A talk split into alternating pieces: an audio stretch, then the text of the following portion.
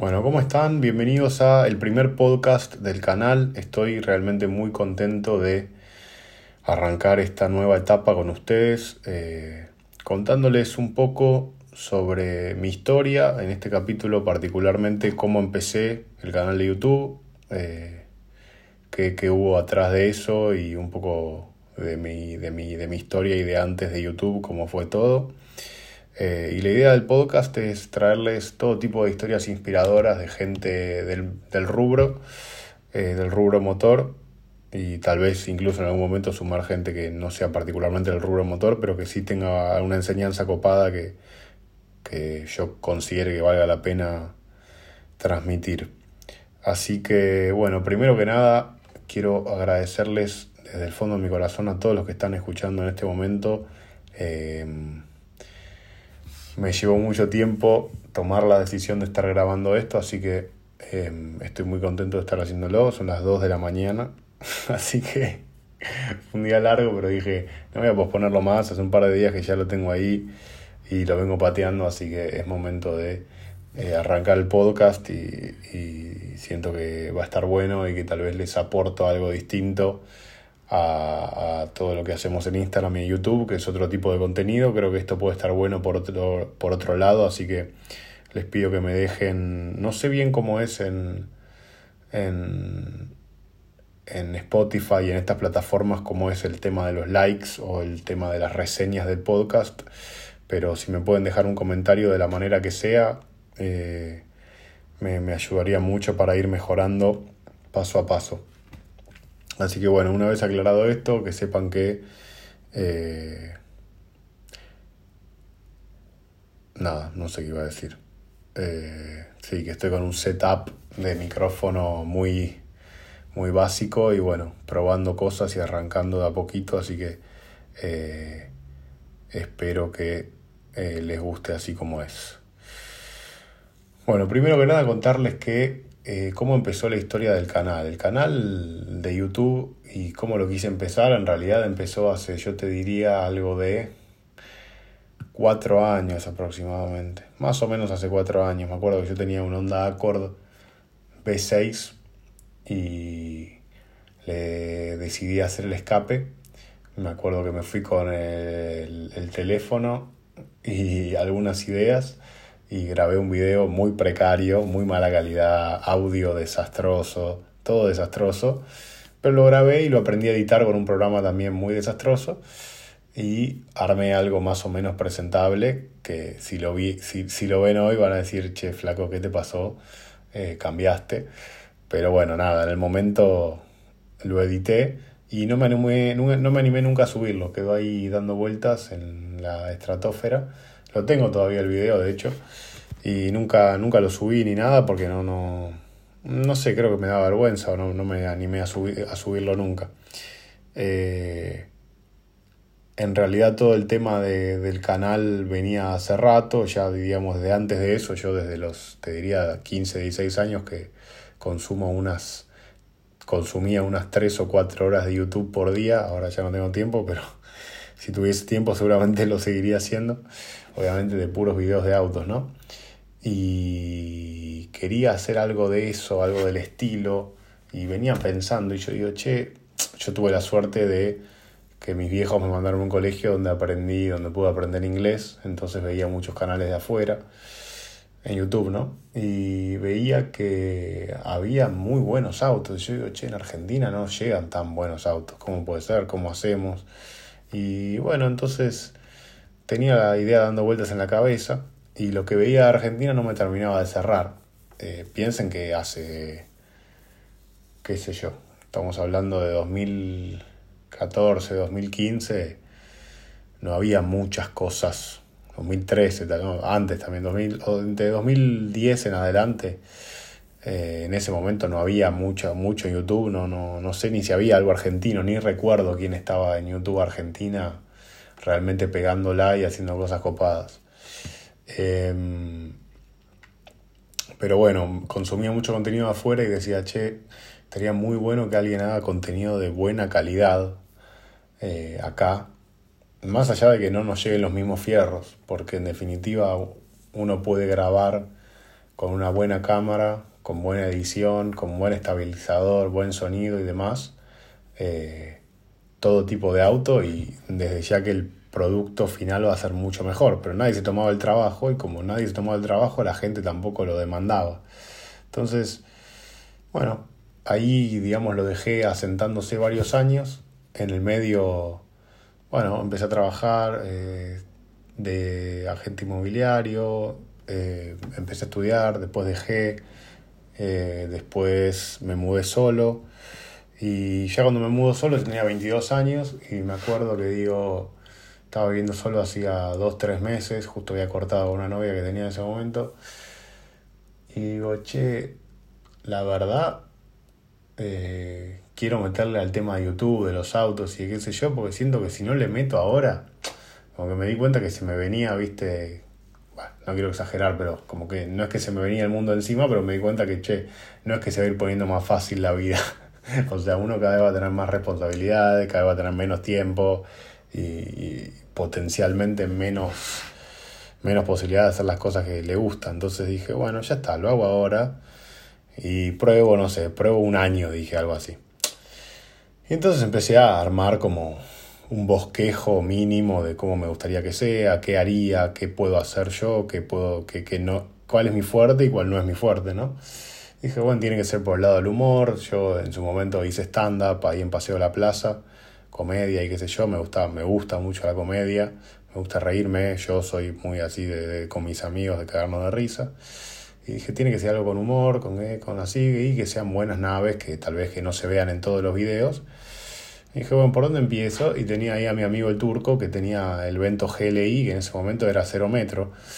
Estaba impecable, el auto recién estaba todo enfierrado, 300 caballos, hacía un ruido de locos. Y dije, bueno, turco, escúchame, prestame el auto, me lo llevo un día, yo te lo lavo, te lleno el tanque. Era una fortuna de guita, me acuerdo. Es como si, como llenar el tanque hoy, pero era mucha moneda, pero dije, bueno, hago un capítulo, me la gasto y a ver qué sale.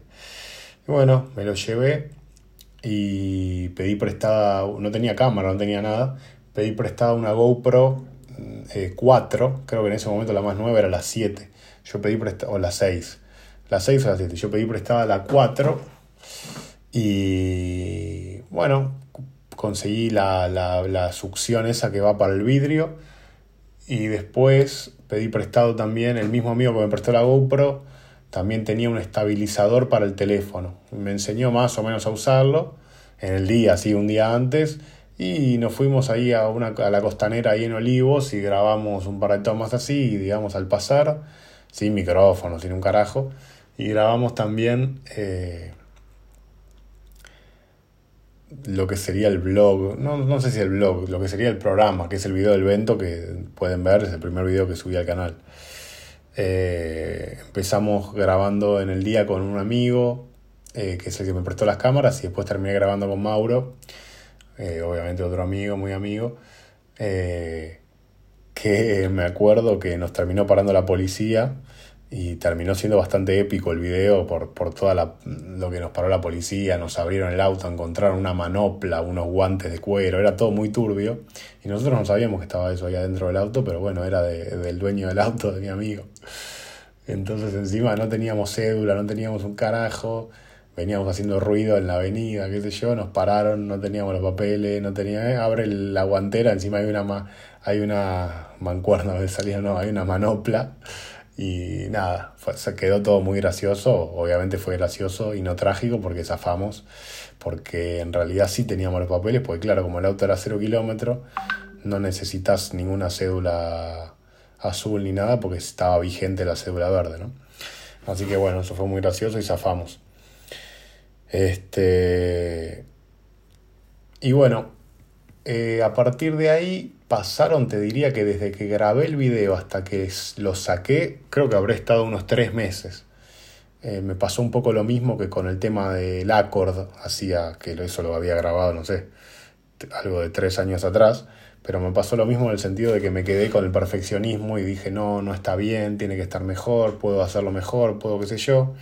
A todo esto yo aprendí a editar con un video de YouTube de 40 minutos de, bueno, mira, esto se hace así, con este botón haces esto, con este otro botón hace lo otro, y bueno, flaco, arreglate. más o menos con eso me fui arreglando. Y me acuerdo como si fuese hoy que empiezo y me, me bajé un programa trucho, ¿viste? Porque el programa, si lo compraba el programa valía una fortuna y no tenía la guita, entonces dije, bueno, lo compro, tipo lo bajo así medio pirateado, medio así trucho. Y después si veo que despega y puedo juntar la moneda y qué sé yo, eh, compro el programa. Bueno, empiezo a editar como, como podía y, y ponerle que a las 4 o 5 horas de edición se me traba el programa, se me pone a cargar la computadora como si estuviese así pensando y se me cierra y se me borra todo. Puteando, me quería matar, imagínense primer video y a las 5 horas de estar ahí como a 2 por hora, muy nene tonto, encima se te borra todo. Bueno, dale, lo voy a hacer de vuelta. Lo hago de vuelta, a las 3, 4 horas se me borra todo de vuelta. Hermoso. Bueno, dos veces ya voy. Así me pasó, no me acuerdo si tres o cuatro veces. Y yo dije, mira, mira qué loco cómo fue mi pensamiento, que yo dije, esto no me puede estar pasando realmente. Nunca tuve tanta mala leche junta. Entonces digo, evidentemente esto es Dios que me está poniendo a prueba. no sé cómo llegué a ese pensamiento, pero eso es lo que pensé. Dije, evidentemente esto es Dios que me está poniendo a prueba y quiere saber qué tantas ganas tengo yo realmente de grabar esto y de, dedicarme a esto y de hacer millennial y de qué sé yo. Entonces dije, le voy a meter garra y lo voy a hacer de vuelta. Y lo hice de vuelta y iba guardando cada dos por tres como un boludo. Y la cuarta vez o la quinta vez que lo hice, me quedó y se me guardó y lo pude subir. Ese video me llevó aproximadamente, sin contar las 10 horas al pedo que se me borró, me habrá llevado unas 25 a 30 horas de edición. Entre edición, memes y todo. Y vos lo ves y no es que es una obra de arte, nada más que yo no sabía nada y era muy lento, ¿no? Uno va aprendiendo. Y mm, así empezó. Yo ya venía, antes de lo de YouTube, venía subiendo algunas cosas a Instagram y demás. Eh, pero no con la continuidad que tengo ahora en Instagram. Y bueno, así empezamos. Después creo que el segundo auto también, no me acuerdo si fue el, 300, el Peugeot 308 GTI y, o un BM E30 Turbo, no me acuerdo cuál fue primero. Pero sí me acuerdo que es como que veía los comentarios de YouTube y yo tenía un primo que había hecho alguna cosa en YouTube y me dijo, che, viene subiendo bastante bien. Me acuerdo que tenía algo de 130 visualizaciones, algo así, yo estaba re contento. Digo, la verdad no puedo creer.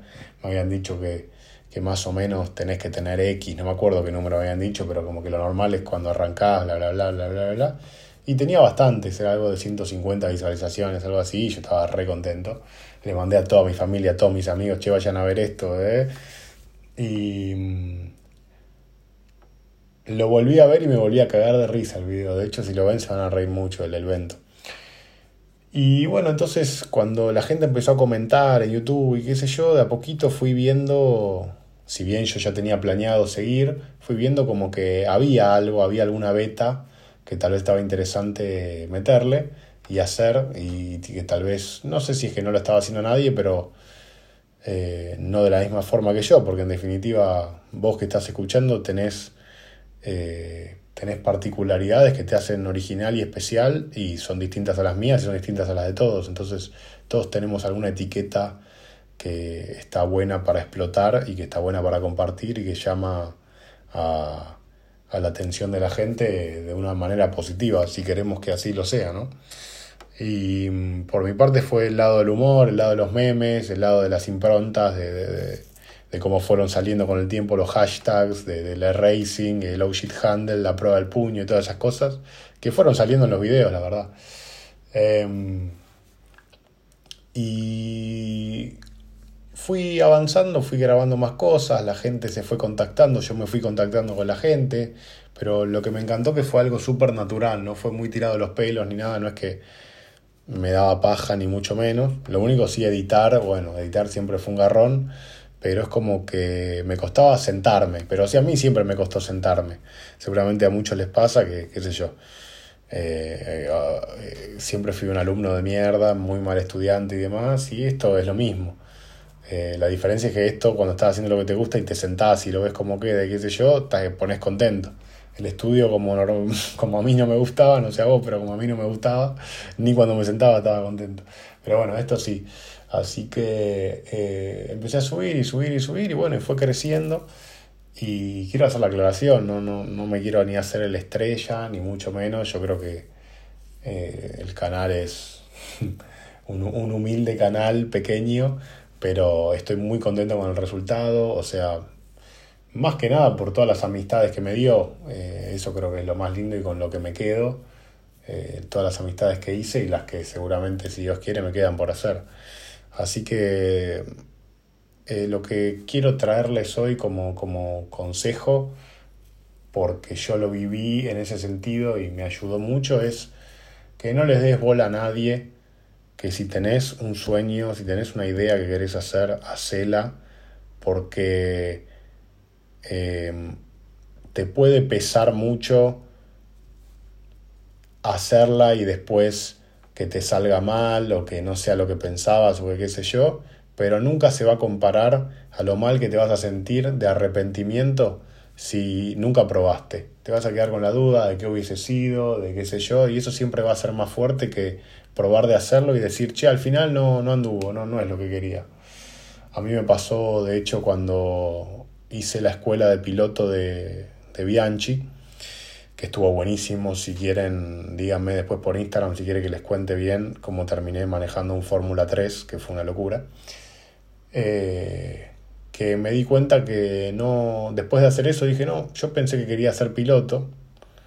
Y al final me di cuenta que no, que no quería ser piloto, nada más quería estar, nada más, ¿no?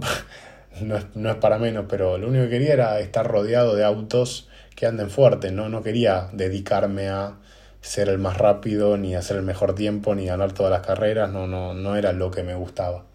Lo que me gustaba era hacer algo como lo que pude armar, porque esa es la, la ventaja que, que, tenemos con las redes sociales, con YouTube con la plataforma que te sientas cómodo. No tiene que ser sí o sí video, puede ser audio, puede ser escrito, puedes hacer todo tipo de reseñas, y no solo en el mundo de los autos, ¿no? en todo tipo de rubros. Eh, pero creo que eh, lo que está bueno es que vos podés armarte el ámbito que te favorezca de la manera que vos quieras, porque en definitiva vos sos el productor, vos sos el editor, vos sos el director, vos sos el camarógrafo, vos sos el guionista y vos sos el protagonista también. Entonces, eso, si bien puede sonar pesado porque tenés que hacer muchas cosas, a la vez te da la libertad de hacer lo que vos quieras. O sea, no te limita nada. Querés hacer videos cortos, puedes hacer videos cortos. Querés hacer una explicación súper elaborada, puedes hacer eso. Eh, y metele, o sea, yo te juro que no te das una idea eh, la cantidad de gente que quiere ver lo que vos querés mostrar. Entonces, eso es, digamos, lo que quería traer hoy al podcast número uno del canal.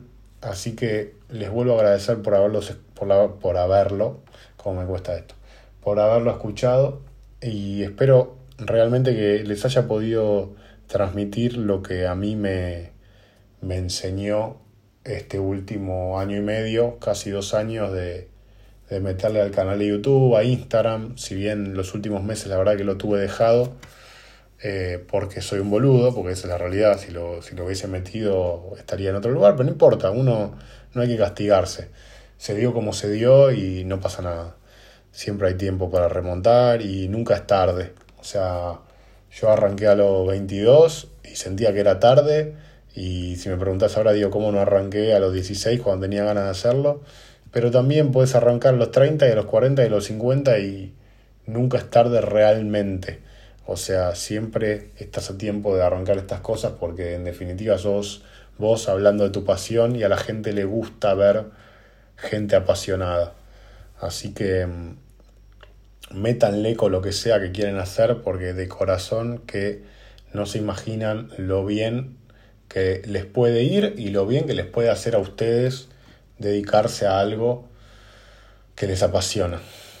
Así que si estabas pensando en hacerlo, pero estabas dudando, qué sé yo, si te sirve de, algo, que espero que sí, tenés mi aval y mi bendición absoluta para que le metas con toda porque las cosas, lo creas o no, las cosas salen. O las haces y salen. Así que eh, gracias a todos otra vez por sumarse al podcast. Les agradezco un millón.